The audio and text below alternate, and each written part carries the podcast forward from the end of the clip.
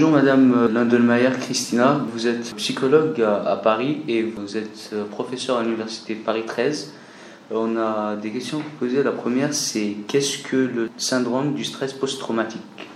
Alors, le syndrome du stress post-traumatique, c'est un syndrome qui regroupe plusieurs signes qui un sujet présente euh, après avoir vécu une situation traumatisante.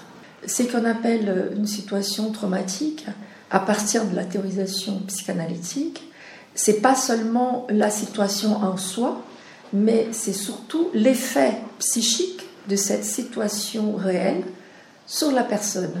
C'est-à-dire, une bombe euh, arrive à côté de moi, évidemment que la situation est violente, mais elle ne va pas nécessairement produire un effet traumatique. Ça dépend de comment cette personne va traiter psychiquement ces vécus-là. Et donc, c'est en fonction de comment c'est traité psychiquement, la personne va produire un ou un autre symptôme. Et en fonction du symptôme qu'elle va produire, on va donc proposer un dispositif thérapeutique. Il faut absolument que ce soit un dispositif thérapeutique, hein. c'est-à-dire un dispositif dans lequel la personne va pouvoir récupérer un récit d'elle-même avant la situation de traumatisme, pendant la situation de traumatisme et après le vécu de toute traversée de ces plusieurs temps. D'accord. quelles sont les causes et les symptômes du stress post-traumatique?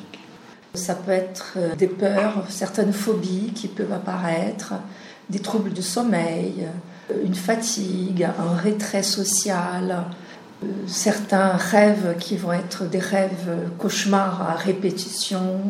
Ça peut s'organiser de plusieurs façons. Parlez-nous de vos recherches. Quels sont les résultats obtenus? Les recherches que j'ai faites, parfois il y a des gens qui ont vécu des situations traumatiques et le fait de pouvoir parler de ces situations, euh, ça permet en fait une libération de la parole euh, la personne s'y sent aussi écoutée par quelqu'un d'autre. Ça fait un effet en fait assez réconfortant pour la personne qui du coup euh, s'autorise à aborder certaines choses qui elle, se rétenait ou qu'elle n'osait pas le dire. Et ça permet surtout la libération de toutes les affects qui se sont agglutinés à ces situations traumatiques. Est-il possible de guérir et par quel euh, traitement? Alors c'est possible effectivement de guérir. Le traitement qui est recommandé, c'est un travail euh, thérapeutique. Comment rendez-vous accessibles ces résultats au grand public?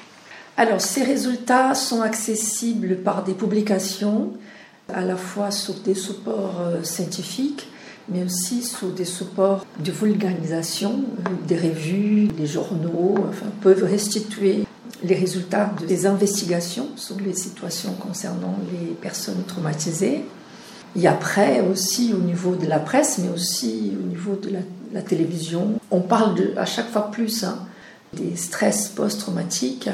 Quel rôle joue la médiation scientifique dans la gestion du post-traumatique? Alors ça joue un rôle très important parce qu'il faut pouvoir rendre accessible à tout le monde c'est-à-dire aux personnes qui ne sont pas du métier, il faut rendre accessible à la fois tout le processus psychique qui s'y met en place dans ces situations, et aussi à partir de là, il y a une ouverture pour que les personnes qui ont souffert ce type de situation puissent avoir recours à des professionnels.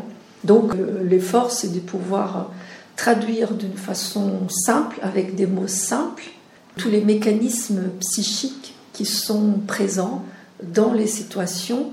C'est un effort euh, demandé aux professionnels, donc aux scientifiques, de pouvoir rendre euh, accessible leur langage et qu'ils n'utilisent pas seulement des jargons professionnels ou entre professionnels on s'entend, on se comprend, mais le grand public ne comprend pas, ce qui est tout à fait compréhensible. Il y a plusieurs sites qui ont été créés pour les personnes qui souffrent des stress traumatiques si ces personnes ont vécu une situation traumatique, il faut absolument qu'ils puissent avoir recours à un professionnel. Alors ça peut être un psychologue, un psychiatre, un psychanalyste. Merci beaucoup Madame Nodemeyer. Merci, merci à vous.